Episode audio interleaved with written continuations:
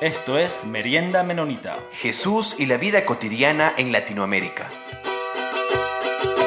Hola con todos y todas, muy bienvenidos de nuevo a nuestro programa de Merienda Menonita. Muchas gracias de estar aquí con nosotros de nuevo. Hoy, este, qué pena no pudo estar mi amigo hermano Jonathan, pero tenemos este, a Alexandra que nos va a estar acompañando en, en esta entrevista. Hola Alexandra, ¿cómo va? Hola Peter, gracias por invitarme.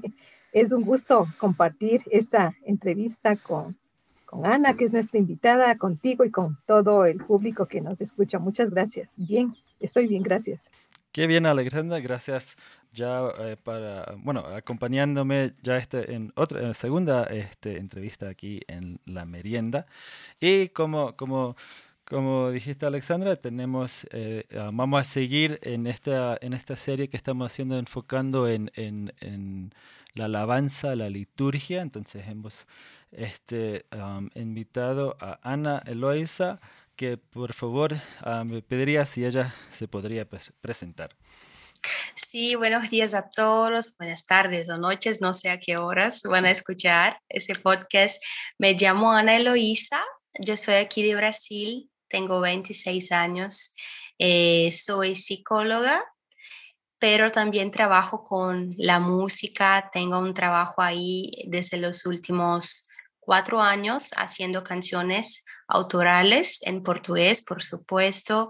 Eh, soy cristiana desde los 14 años y desde, desde cuando empecé a creer en, Jesús fue la época en que empecé a, a, componer canciones. Entonces esto fue lo que, lo que me, me ha introducido en, en, la música, en la, en la vocación del arte y todo. Y es un gusto para mí estar aquí con ustedes desde Brasil, desde Natal, que es mi ciudad donde vivo acá. Sí, muchísimas gracias Ana, muchísimas gracias por sí, estar aquí compartiendo con nosotros. Este, estamos muy agradecidos a, Santiago Benavides, que, que, nos presentó. Entonces, está, sí, estamos muy entusiasmados para este, por esta conversación. Y entonces quería, así para, para empezar un poco, este, entonces dijiste que, que empezaste tu como tu trabajo, tu trayectoria en la música, eh, más o menos al mismo tiempo de, de, con tu vida cristiana.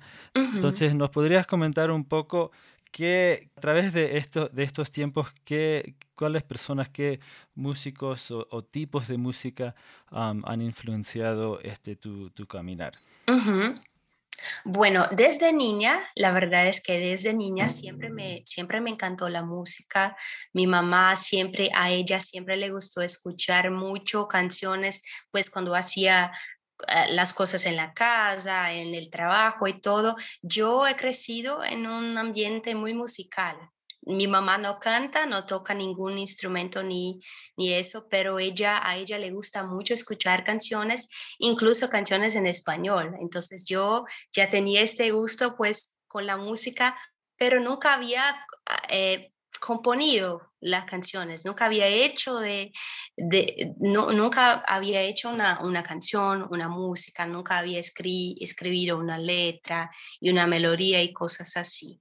Entonces, cuando yo, de hecho, empecé a creer en Jesús, a creer en Dios, yo empecé a escribir. Cuando leía la Biblia mucho me inspiraba y había cantantes también, por supuesto, que me inspiraban mucho. En el inicio yo me acuerdo de, cantantes brasileños muy conocidos, incluso en Latinoamérica, como Aline Barros, yo la escuchaba mucho. Eh, me gustaba mucho también algunos cantantes eh, mexicanos como Jesús Adrián Romero, Marcela Gándara, me encantaba escucharlos y yo creo que eso fue como que me dando ganas de hacer canciones también. Pues hablaste de Santiago Benavides, ¿no? Yo conocí a Santiago, el trabajo de él en 2015 y él tiene pues una propuesta distinta de lo que vemos en la mayoría del medio musical cristiano, ¿no? De hacer una canción que es cristiana, pero que dialoga sobre el día a día, que habla de la fe en el cotidiano, eh, con ritmos de su país, o sea, no es solo el pop y el rock que estamos muy acostumbrados, ¿no? El worship, el worship, eh, eso me encanta mucho también. Entonces yo creo que lo que me encanta es la diversidad que podemos encontrar en la música cristiana hoy en día y que me encanta y me inspira mucho, pero creo que de artistas que me inspiran, me inspiraban hasta hoy, son ellos. Eh, eh, sé también, eh, Ana, que tienes una, una vocación misionera y, que, quería saber cómo, cómo puedes conjugar este tema de la misión con la música.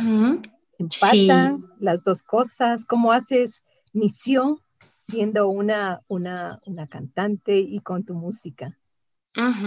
Bueno, Alexandra, es, yo creo que ese es un reto para mí, ¿no? Desde, la verdad es que desde, desde el inicio eh, de, mi, de mi camino con Cristo, de mi vida con Cristo, pocos años después que yo me había convertido, yo ya empecé a, a interesarme mucho por el tema, de, el tema de las misiones, por el campo misionero y todo eso.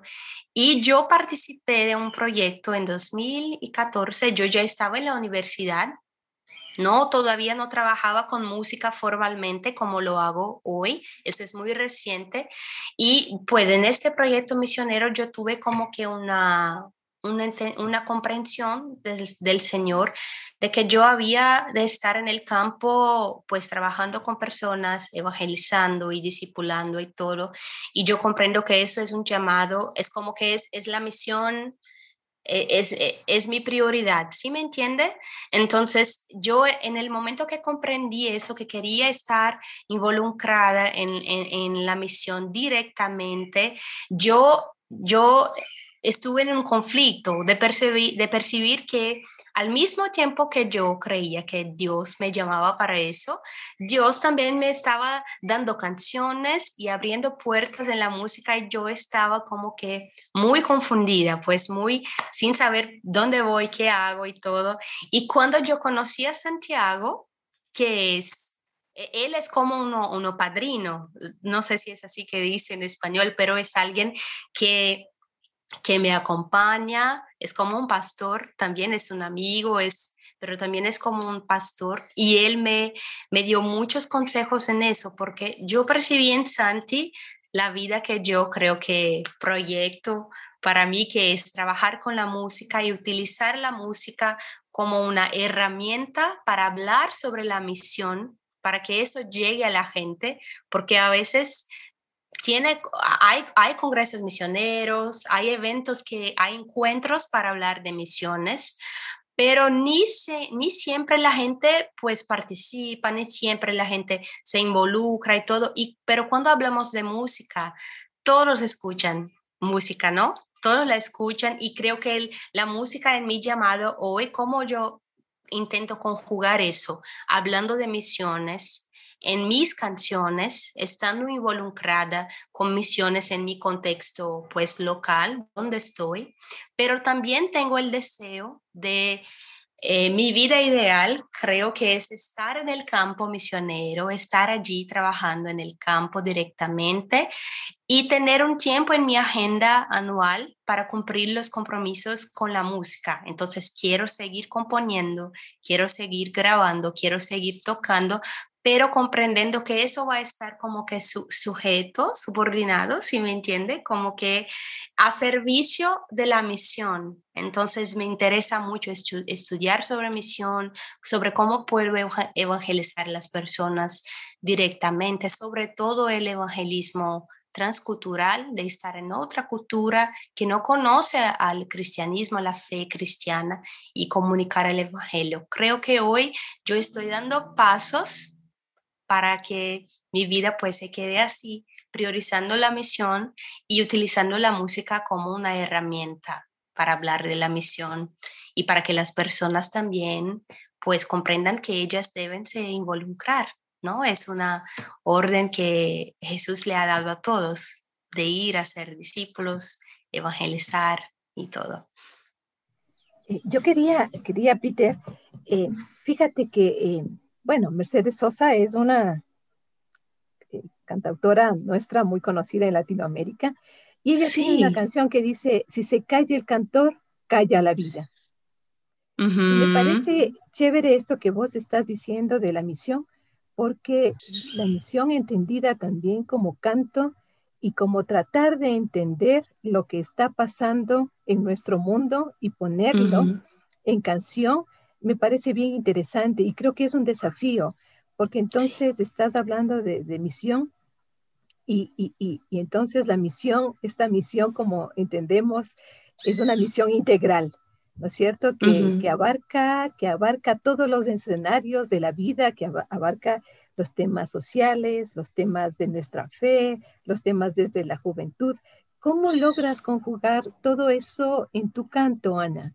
Hay, hay, hay, influencias tal vez del país en el que tú vives, de cómo están los jóvenes, de cómo están las mujeres, que te inspiran para tus composiciones. ¿Tienes, tienes todas estas posibilidades para, para decir si se calla el cantor, calla la vida y ahí estás vos poniéndole en tu misión todo esto que la vida nos está diciendo. Sí, primeramente, qué linda frase, ¿no? Si se calla el cantor, calla la vida. Eso es impresionante. Y yo pues siento que yo yo soy una persona muy introspectiva, si me entiende. Entonces yo, yo tengo una dificultad de hablar de mis pensamientos o de mis sentimientos más profundos y la manera que yo siento que, que puedo hacer eso con más claridad es a través de las canciones, es a través de la música, que yo pongo mis impresiones sobre el mundo, sobre la vida, una meditación que yo he hecho en algún versículo. Mi primera canción eh, empezó así, yo estaba leyendo el verso que habla que toda, toda la carne es como la, la herba y como la flor de la herba que se, que se va en todo. Y esto es tan poético y tan bonito. Y yo empecé a componer una canción con base en este versículo. Entonces, pues lo que quiero decir es que la, música es una manera que yo encontré que, y que el Señor me ha dado, me ha capacitado para poner, ah, para poner mis impresiones, mis pensamientos y todo y hay otras cosas que me inspiran, como tú dijiste, eh, pues el contexto social, el contexto de la iglesia, ¿no? Los conflictos que el, que el cristiano vive.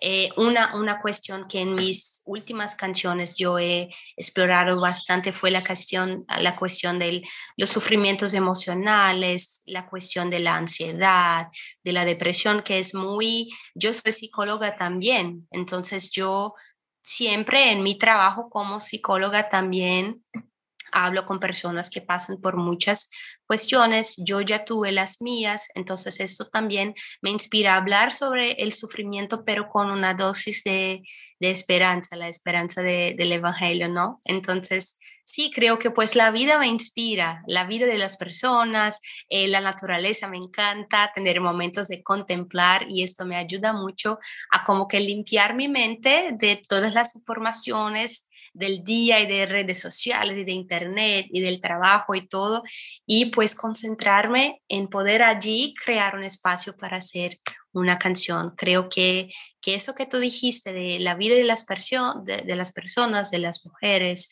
de los jóvenes, eh, cuando hay una situación que me llama la atención, yo generalmente escribo escribo sobre eso y eso se convierte en, canciones. Entonces, yo voy a, a, procurar esta cantante que dijiste, Mercedes Rosa, ¿sí?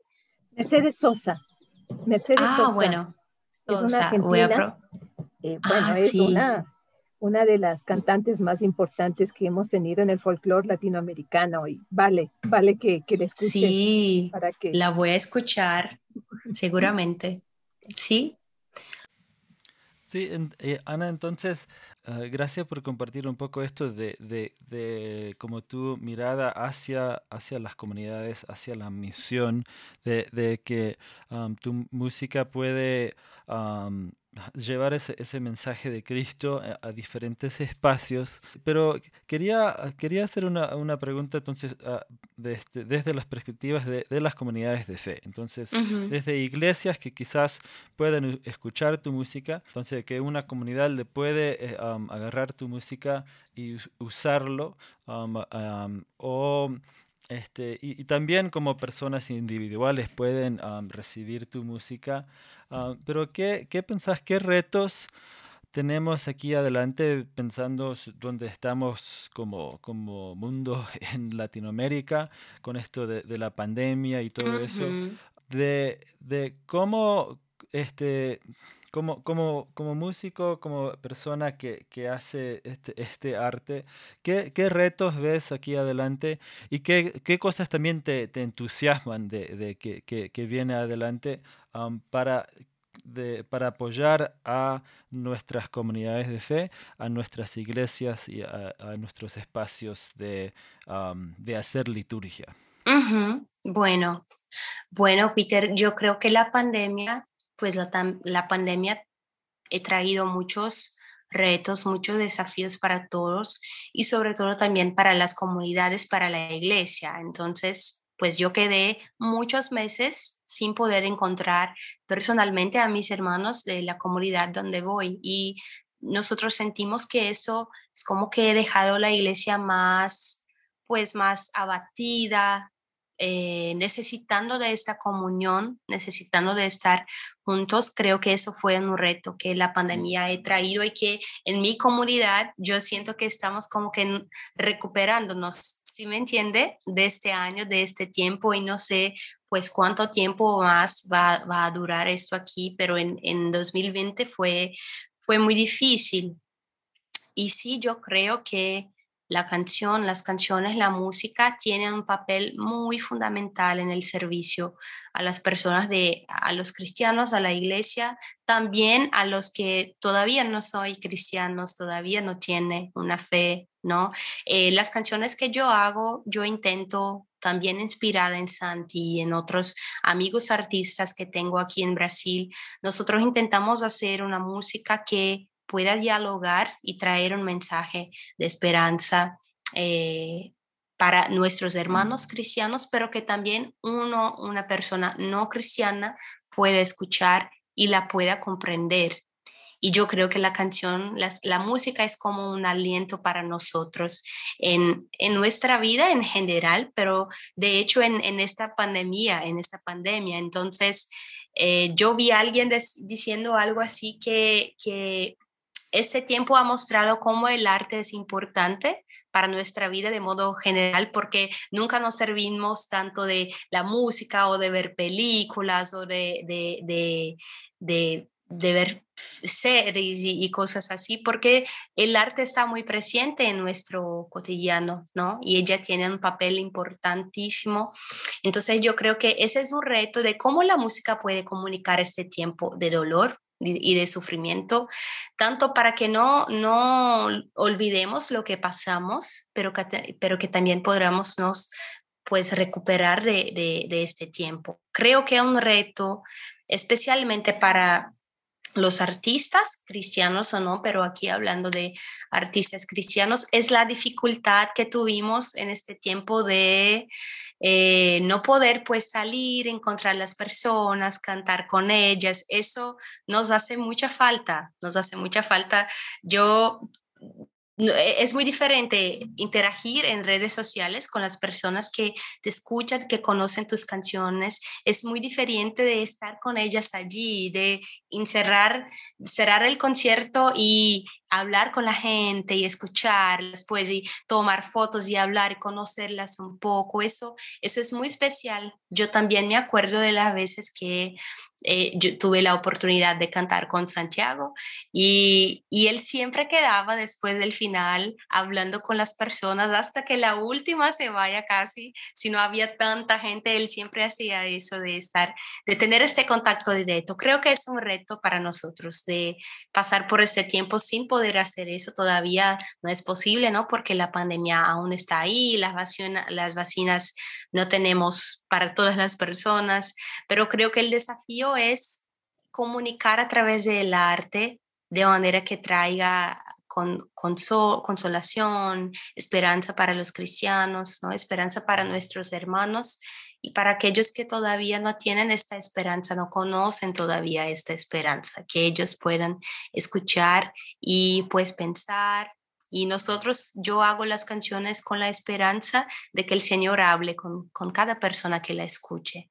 Entonces, creo que ese es mayor reto también, comunicar de una manera clara que las personas comprendan, que las personas despierten para la fe, empiecen a pensar sobre eso, algo así. Sabes que eh, siempre eh, yo eh, he valorado muchísimo estos, las personas que pueden sentarse y componer canciones. A, mí eso me parece un, un desafío real. Yo creo que no, no lo podría. Pero ¿qué, em, ¿cómo es para ti esto de, de, componer canciones? ¿Es un tema fácil? Eh, ¿Te sientas y comienzas a escribir? ¿Está llena tu, tu, tu, tu cabeza de, de temas? ¿Cómo, ¿Cómo, logras tener momentos, no sé si, si, si, son momentos de silencio, si son momentos de euforia, si son momentos de tristeza, de nostalgia, que te, que te mueven a componer? O sea, ¿dónde está esa, bueno, diríamos, esa, esa musa que te despierta tu, sentido para, para componer. ¿Dónde está? Sí, bueno, Alexandra, creo que tú dijiste, tú describiste todo, todas las, las, situaciones que yo ya he pasado para componer, o sea, de tristeza, pero también de alegría, de euforia, pero también de tranquilidad. Eso todo me, me ha pasado. Para mí componer no es una tarea, no es una tarea tan, tan fácil porque yo, yo creo que, que yo, compo yo soy un poco lenta para componer, si me entiende? Entonces yo siempre generalmente, generalmente empiezo con una idea, por ejemplo, algo que me llama la atención y, ah, quiero escribir, quiero escribir acerca de este tema que está en la Biblia o que yo vi en, el, en la televisión, en el, en, el, en el programa de noticias y algo así. Eh, o, que, o una situación que yo he vivido, o un sufrimiento, o una gran alegría, pero yo siempre empiezo con una idea y después que yo voy a desarrollar esa idea, entonces yo generalmente busco algún momento tranquilo con mi guitarra, saco la guitarra, empiezo a tocarla, empiezo a leer lo que tengo escrito y pues a veces vienen solo la letra, primeramente la letra, otras vienen primero la melodía. Eso es como que no tienen una, una, una receta, ¿sí me entiende? Y cada persona tiene su manera de componer, pero creo que para mí el reto, lo que es más difícil es desafiarme a hacer cosas distintas. Entonces, pues creo que, que los compositores pueden tener los cantautores pueden tener como vicios de eh, tú estás acostumbrado a hacer una canción eh, con este tipo de letra o con esta melodía o con este ritmo y es importante en nuestra arte que nosotros podamos, podamos variar, ¿sí me entiende? Diversificar estas canciones. Creo que para mí este es un reto porque yo escucho pues canciones de muchos estilos, me gustan muchas cosas, me gusta música brasileña, pero me encanta también la música latina, pues colombiana, eh, de otros países aquí cerca de Brasil, pero también me encanta eh, canciones más americanas, de estilo más americano. Cuando yo volví el, en 2020, yo estaba en un tiempo en Guinea-Bissau, que es un país de África y, me encantan los ritmos africanos, por ejemplo. Entonces, me gusta mucho experimentar experimentar muchas posibilidades. Eso a veces es difícil porque muchas veces me siento como que como que acomodada, si me entiende, como que estoy muy, muy cómoda aquí en este lugar de componer siempre de esta manera y eso. Y algo que yo hacía antes, eh, era componer siempre muy solita, como que yo, solo yo escribiendo y haciendo las melodías y todo. Ahora yo estoy aprendiendo a, a mostrar estas canciones para otras personas, para amigos, para amigos que trabajan con música, para que ellos también puedan opinar y ayudarme, ayudarme a mejorar una letra, ayudarme a mejorar o a cambiar una melodía, un acorde en la guitarra o algo así.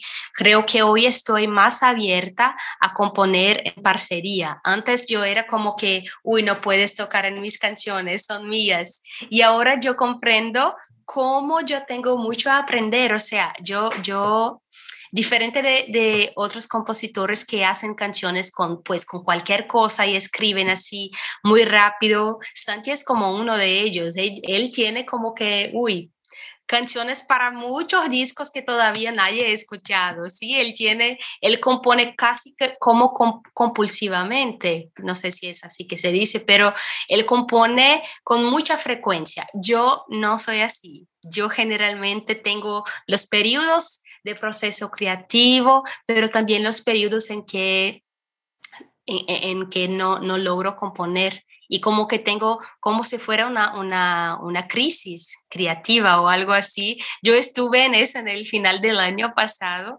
y ahorita yo, yo, yo terminé la grabación de mi segundo disco, que está muy distinto pues del primero, con otra sonoridad y otras cosas, pero yo casi que no, o sea, casi que yo no lo terminaba de componer porque estaba muy difícil. Hubo un, tiempo que yo estaba como que, ay, lo voy a lograr componer. Es como, es como si tú tienes una fuente de agua que, se, que está seca, ahora no, que está vacía, ¿sí?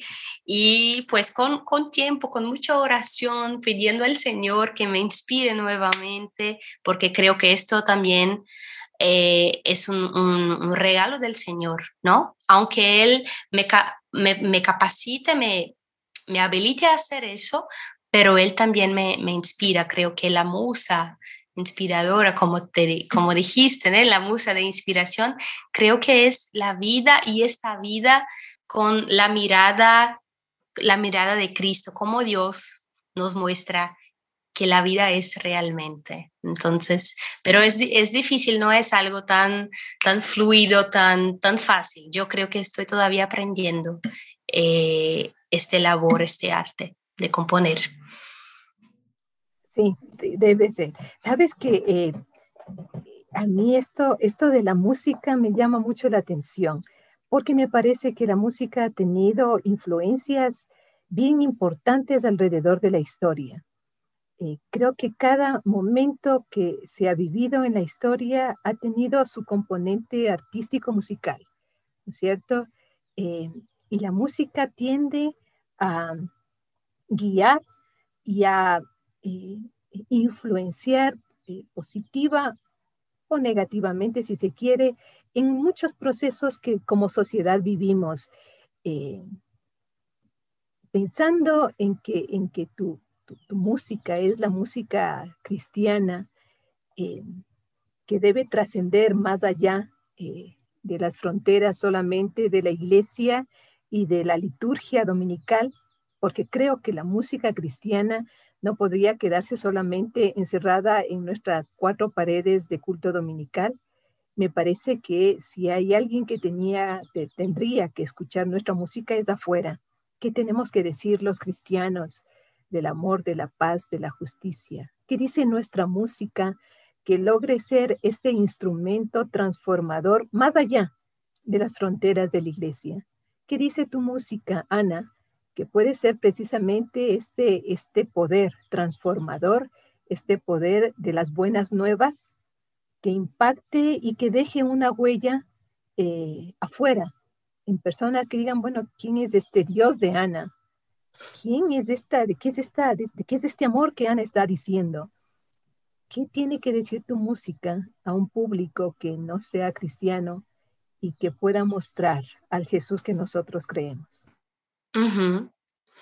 Bueno, Alexandra, creo que, pues yo, yo siento que en, este segundo disco que voy a, grabar, eh, que ya he grabado y que todavía voy a lanzar, pues eh, yo, yo hablo mucho acerca de, de, la vida y de la muerte, ¿no? Este, este, este tema de la pandemia me, me puso muy reflexiva a respecto de eso, de la brevedad de la vida, de cómo la muerte es una realidad de cómo en Cristo tenemos esta esperanza, pero que sin Él, o sea, la muerte parece ser el, el final de todo. Y pues, entonces, en este disco, en ese próximo disco que creo que yo estoy empezando una, una fase diferente en mi, en mi ministerio, en la música, yo hablo mucho acerca de eso, ¿no? En mi primero, en, en mi primer disco, que en la verdad es como un, un EP, un disco pues chiquito, así con cinco canciones, es un disco con cinco canciones solamente. En este disco que se llama Canción, Canciones Peregrinas o Canciones Peregrinas, eh, en este disco hay especialmente una canción, la última canción que se llama Ode, Ode a Alegría, Ode to, Joy. Eh, ¿Cómo yo digo eso en español? Eh, ¿Comprendes la, para, la, palabra ode? Como, oye es como homenaje a algo, como, como si fuera un... ¿Oda, Entonces, ¿oda a la alegría? Ajá, eso. Oye a la alegría, eso. Pues, eh, esta canción yo la escribí cuando estaba hablando con un amigo no cristiano de la universidad, que siempre me preguntaba como que preguntas difíciles acerca de la fe y como que me desafiando, si me entiende. Nosotros somos, somos muy amigos, tengo mucho cariño por él. Él no es cristiano, pero él tiene como, él tiene como una curiosidad de comprender eh, la fe en Dios, la fe en Cristo. Y un día estábamos hablando acerca de la alegría, acerca de la felicidad. Y, y, él me decía con mucha honestidad, con mucha sinceridad, él me decía que él, este era el, el, el objetivo de su vida, pero que él creía que no había llegado allá todavía, que no había eh, conquistado la felicidad, que no la había experimentado. Y yo me acordé de lo que Jesús dice en Juan, en el capítulo 15, cuando Jesús dice que uno día nuestra alegría va a ser completa. Cuando Jesús habla de permanecer en Él, que Él es como un árbol, nosotros somos los, los gallos, los, los ramos, ¿no? Y pues, y mi amigo conocía este texto, este, esta, esta partecita que hablaba de alegría.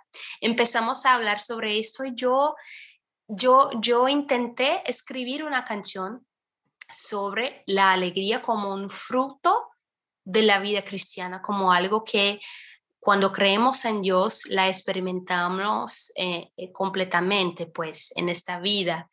Y, yo creo que esta canción, por ejemplo, es una canción que yo no hablo directamente en, Dios, yo no hablo, yo no digo el nombre Dios o Jesús, pero yo hablo acerca de lo que es una vida alegre, eh, una vida donde la alegría a veces parece no estar allí, pues parece que se murió, pero que ella va a volver, va a retornar. Y este es un ejemplo de una canción que creo que, por ejemplo, para cantar en la iglesia, no es una canción tan litúrgica para el culto dominical, pero es una canción que habla directamente de la alegría en la vida cristiana. Y yo creo que eso es, es fue un ejercicio para mí de hacer una canción con un lenguaje eh, que no es tan religioso, si me entiende, la, cosa de cantar eh, como si fuera para cantar en el culto y algo así. Eh, y también fue un ejercicio para que, para que yo pudiera percibir que para muchas personas que no están en la iglesia o que no comprenden la fe, la vida cristiana a veces parece como que un poco aburrida, ¿no? Para la gente que no la conoce, les, parece que no hay alegría, que no podemos hacer fiestas y pues alegrarnos juntos, pero la vida con Cristo es todo el contrario, es disfrutar de una alegría que es verdadera, que es genuina. Yo me acuerdo que ese amigo eh, de, la, universidad, él me dijo una vez que, que, esta cosa de la alegría y de la tranquilidad eh, que él podía ver en, en, mi vida, en la vida de mis amigos, fue algo que le llamaba la atención.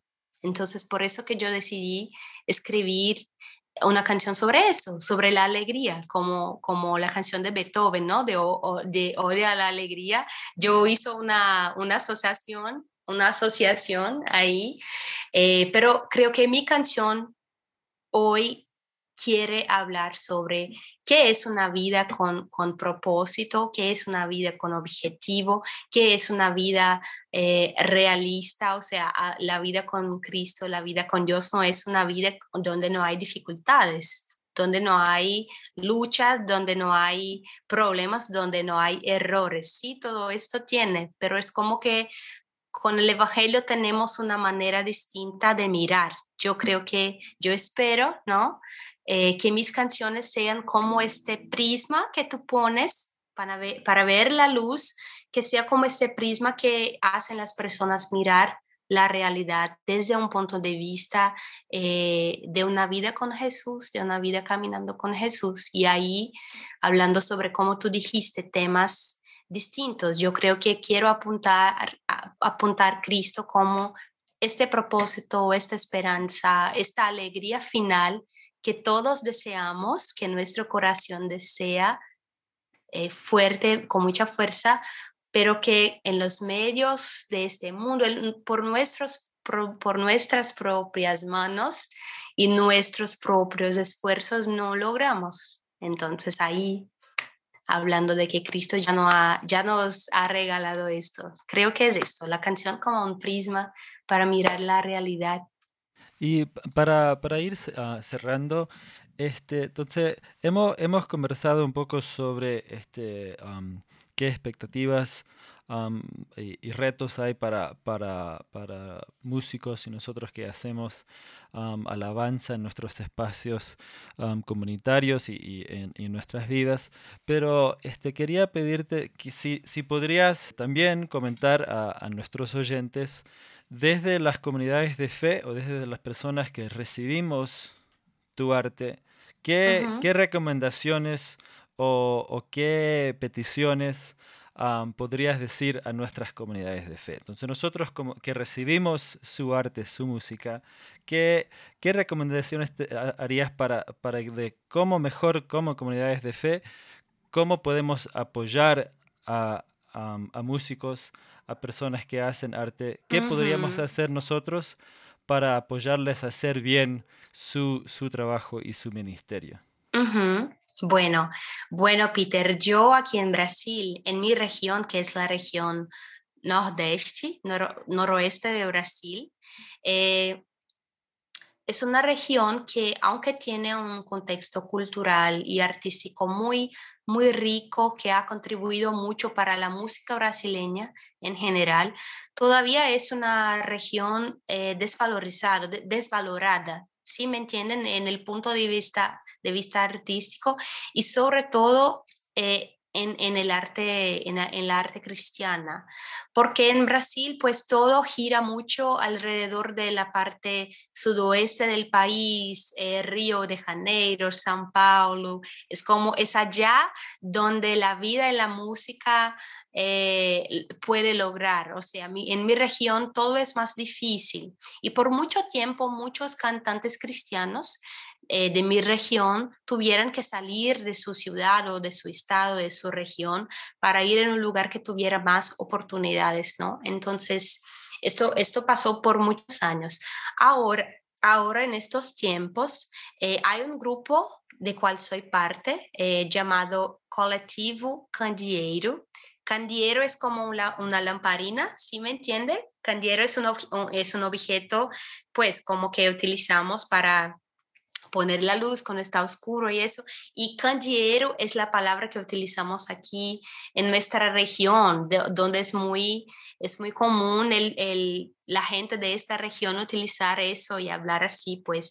Eh, y el colectivo candiero es un grupo de artistas cristianos nordestinos de, de la región nordeste, de esta región, que se proponen a hacer una, una música autoral, o sea, servir a la iglesia, eh, la iglesia de Brasil para Brasil y la iglesia, la iglesia de esta región de Brasil, la región nordeste y noroeste, es servir también de las canciones de la gente de su tierra. Lo que quiero decir con eso es que esto implica en hacernos canciones eh, con los ritmos de nuestra región y que posamos y que podremos tocarles en la iglesia. Nosotros hacemos las canciones, componemos las canciones y no solamente consumir lo que viene de afuera, que sean versiones en, en, inglés que son traducidas para el portugués o la canción que se restringe mucho a un ritmo, un tipo musical. Nuestra propuesta es hacer una canción eh, más autoral, creo que esto es, es la palabra. Entonces, lo que yo puedo recomendar a la gente que me escucha o que escucha a otros cantantes que no son tan conocidos en su país o en su región y que a veces pueden ser de su iglesia, de su comunidad de fe, lo que yo recomiendo y también pido, pues, es que escuchen a esta gente, escuchen la canción que el líder de la alabanza de su iglesia ha escribido y empiecen a cantar en los cultos, empiecen a producir arte en su comunidad, empiecen a componer canciones que hablan, eh, que dialogan con la realidad de su iglesia el líder de ese grupo, del candiero donde participo, él tiene un libro llamado, eh, es como en español la traducción sería Vida después del Gospel. Si me entiendes, como él quiere mostrar con este libro que hay una propuesta de arte cristiana que como Alexandra dijo, no está solo en las cuatro paredes, no tiene solo una forma, una manera de hacer. Y él dice en este libro, él es que él, él nos da ánimo, él, él, nos anima y anima a las personas que trabajan con música en la iglesia, en las comunidades de fe. Él nos anima a decir, eh, si tú estás, por ejemplo, estudiando un libro de la Biblia en su iglesia, toma este libro y empieza a componer canciones sobre lo que están estudiando. O, por ejemplo, alguien de tu iglesia eh, está pasando por una situación de luto, de, pues, de pierda, de sufrimiento, también de alegría. Eh, él nos anima a componer sobre eso, componer de manera a la iglesia producir arte, a cada comunidad producir. Entonces lo que recomiendo es escuchen no solamente lo que está pues en el mainstream, ¿no? Pero escucha también a los artistas que están cerca de ti, de tu ciudad, de tu iglesia, de tu comunidad de fe y así tú eh, es una manera de apoyarnos, ¿no? Es una manera de apoyar nuestro arte, de difundirla, sobre todo si tú eres un artista independiente, ¿no? Como yo y mis amigos que estamos en este grupo somos independientes, no tenemos una grabadora o una productora, nosotros hacemos todo, el Señor nos ayuda, nos, nos, el Señor nos provee todo lo que necesitamos, pero el apoyo de las personas, escuchando a las, a las canciones, quizá comprando un disco, esto ya ayuda mucho a difundir el trabajo de estos artistas que a veces están ahí como que escondidos. ¿no? En nuestras iglesias y, no, y nosotros no conocemos, no valoramos y eso es muy importante, el apoyo de la iglesia para estos artistas, para nosotros, ¿no? Puedo aquí incluirme a mí y a, muchos que conozco también. Bueno, muchísimas gracias, Ana. Y quería ah, pedirle, veo que, que has, estado en toda esta conversación ahí con, con tu compañero fiel, tu guitarra, entonces quería pedir si nos podría diletar ahí, mostrar una, una de, de, tus, de tus canciones. Sí, sí, pues la que yo hablé para, para Alexandra, Oye, Ode a la Alegría, me gustaría de, de cantar el coro de esta canción, ¿no?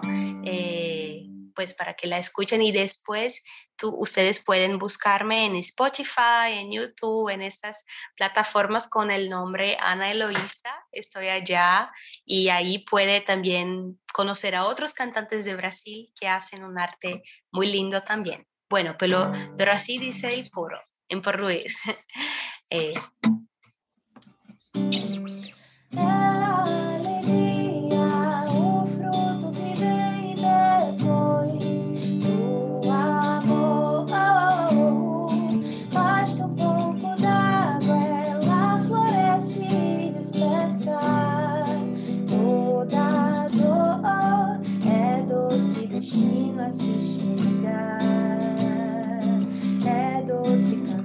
my cloudy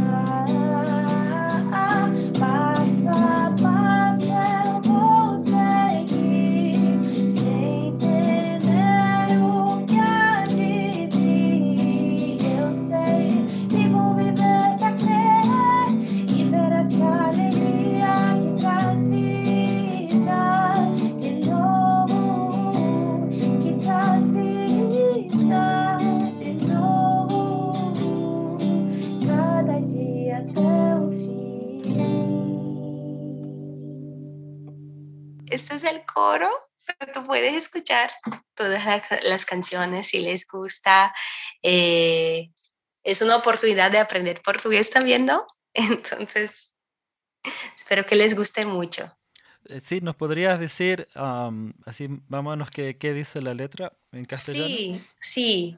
Bueno, voy a, voy a, traducir ahora mentalmente, ¿no? Pero el, el, el, coro dice, paso a paso voy a seguir sin, temer lo que hay de venir y yo sé que voy a vivir para creer y ver esta, y ver esta alegría que trae vida nuevamente. Es algo así, este coro. Es pues lo que habíamos hablado, ¿no? De que en la música hablo que la alegría en la vida cristiana es, es, es el destino final, pero también es el camino. También es un camino de alegría, seguir a Cristo. Es eso. No podemos pensar en, en cantantes y en profetas de Jesús que sean tristes. Ajá. Tiene que movernos porque sin alegría no se producen ni cambios ni transformaciones. Creo que es importantísimo esa chévere actitud que vos tienes, Ana, de estar alegre, de tu sonrisa. Creo que eso comunica bien que estamos hablando de, buenas nuevas. Un cantante triste, un profeta triste, es como que no funcionaría en todo, en toda esta propuesta de Jesús. Así es que chévere por comunicarnos tu, tu alegría también. Ah, qué bueno. Estoy muy alegre de, estar aquí, de verdad. Sí, muchísimas gracias. Ana, por, participar aquí ah, con nosotros. Entonces, sí o sí animamos a todos nuestros oyentes de, buscarla ahí. Eh, como dijo, está en Spotify, en, YouTube, en, en, varios espacios. creo que igual le pueden seguir en, las redes sociales. Entonces, animaría a todos que, que, lo busquen por ahí. igual nos vamos a, conectar a través de, de las redes también de la merienda menonita. Y también, eh, sí, gracias por, por compartir esa, esa, hermosa alabanza. Ay, sí, gracias a, ustedes. Yo de, de, pronto, yo quiero mucho, si el Señor me permite un día, de salir ahí en Latinoamérica con Santiago, pues eh, tocando las canciones con él, haciendo traducciones de mis canciones para español. Yo también tengo este deseo de hacer como que un disco con algunas canciones en español, creo que es posible traducirlas, porque español es para mí es como mi segunda lengua, si me entiendes, como un idioma que desde chiquita me encantaba mucho y pues quiero, me encanta hacer canciones en español también, así que quiero hacer eso algún día, si el Señor me permite voy voy a hacer. Pero gracias, gracias, gracias. Dios os bendiga a todos los que nos escuchan. Y a ustedes también, Peter y Alexandra, gracias por la invitación y por la entrevista. Muy contenta de estar aquí. Bueno, muchísimas gracias. Alexandra, ¿algo más para cerrar? No, eh, creo que ha sido un, un tiempo chévere de conocerte, Ana. Qué bueno que eh, tu español nos ayudó muchísimo a comunicarnos. Ay, qué bueno. Bueno, ahora el desafío a que en Brasil te entiendan también y escuchen esta entrevista. Así es que en encontrarte y conocerte ha sido un gusto y que sigas haciendo esta música linda, esta música que transforma y, y que acuérdate siempre que si se calle el cantor, va a callar la vida. Así es que esperamos seguirte escuchando por mucho tiempo más. Ay, gracias, muchas gracias. Amén.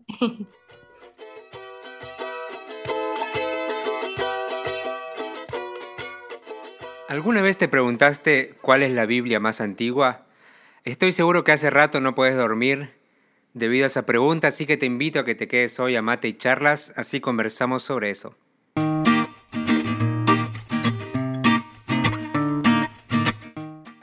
Bienvenidos a Mate y Charlas, yo soy Marcos Acosta, como ya saben. En el segmento pasado hablamos un poco de cómo llega la Biblia a nuestras manos y hablamos de que para eso es necesario que alguien traduzca desde el idioma original. Pero para traducir necesitamos tener el texto original. Entonces, ¿cuál es el texto más antiguo que tenemos original de la Biblia? Primero, si queremos encontrar el texto completo de la Biblia, el más antiguo, ya tenemos un problema. porque, porque los estudiosos todavía siguen debatiendo cuándo los diferentes libros de la Biblia se consideraron como una unidad y empezaron a ser compartidos como la Biblia, como la conocemos hoy, todos juntos. Todavía no tenemos, no se saben todos los detalles de ese proceso, cómo llegó a pasar, pero ese proceso se conoce como formación del canon. Pero bueno, aparte del tema de la Biblia completa, de cómo se formó, si buscamos el, el texto más antiguo de Biblia completa, como la conocemos hoy, lo que tenemos es el Codex Sinaiticus, que ese fue escrito alrededor del, o la edición que, que tenemos fue escrita alrededor del 350 después de Cristo, y ese incluye todos los textos del Antiguo Testamento traducidos al griego. Entonces quizás en lo que es Nuevo Testamento el Codex Sinaítico es lo más completo que hay hoy en día, pero en cuanto al Antiguo Testamento no sería súper útil porque ya es una traducción del hebreo. Entonces si vamos al Antiguo Testamento lo que tenemos son los rollos del Mar Muerto, que fueron rollos que se encontraron hace unos años y que tienen como se supone que se escribieron entre el 250 a.C. y el 70 después de Cristo. Y son varios siglos más antiguos que el Codex Sinaiticus, como dijimos.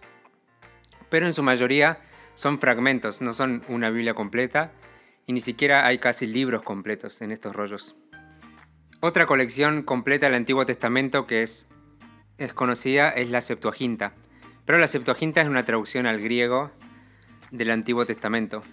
Esta traducción se, realizó como en el siglo III a.C.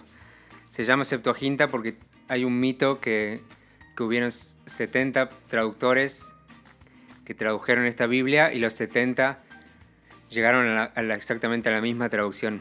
Ese es como el mito alrededor de la Septuaginta. Después tenemos otro texto que es conocido del Antiguo Testamento, que está en hebreo este, que es el texto masorético, de los, de los masoretas. Em, que se supone que eran muy meticulosos a la hora de copiar manuscritos, por eso se, por eso se considera que, son, que es bastante confiable el manuscrito, a pesar de que esta versión del texto hebreo de los masoretas es de la época medieval, es como el, del año 900, 1000 después de Cristo, o sea, es bastante...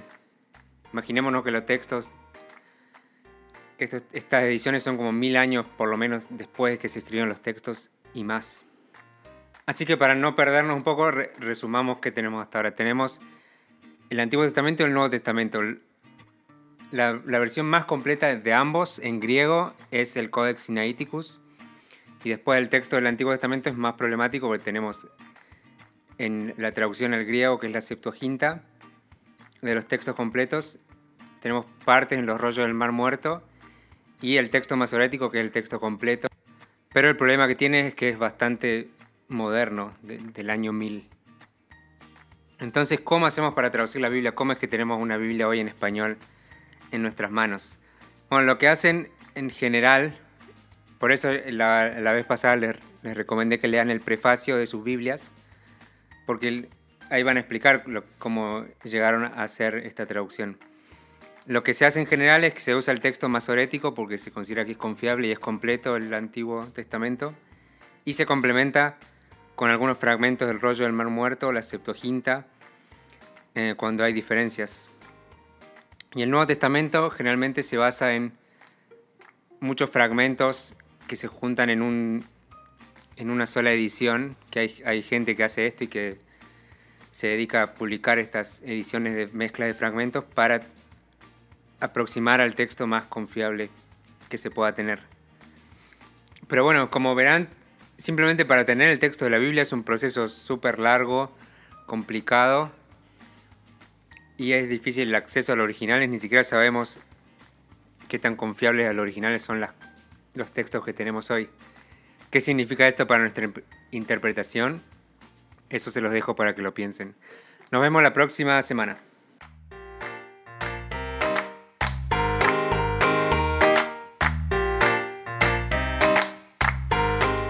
Muchísimas gracias Marcos, está súper interesante esto de dónde vienen nuestras Biblias, lo que llega a nuestras manos en castellano.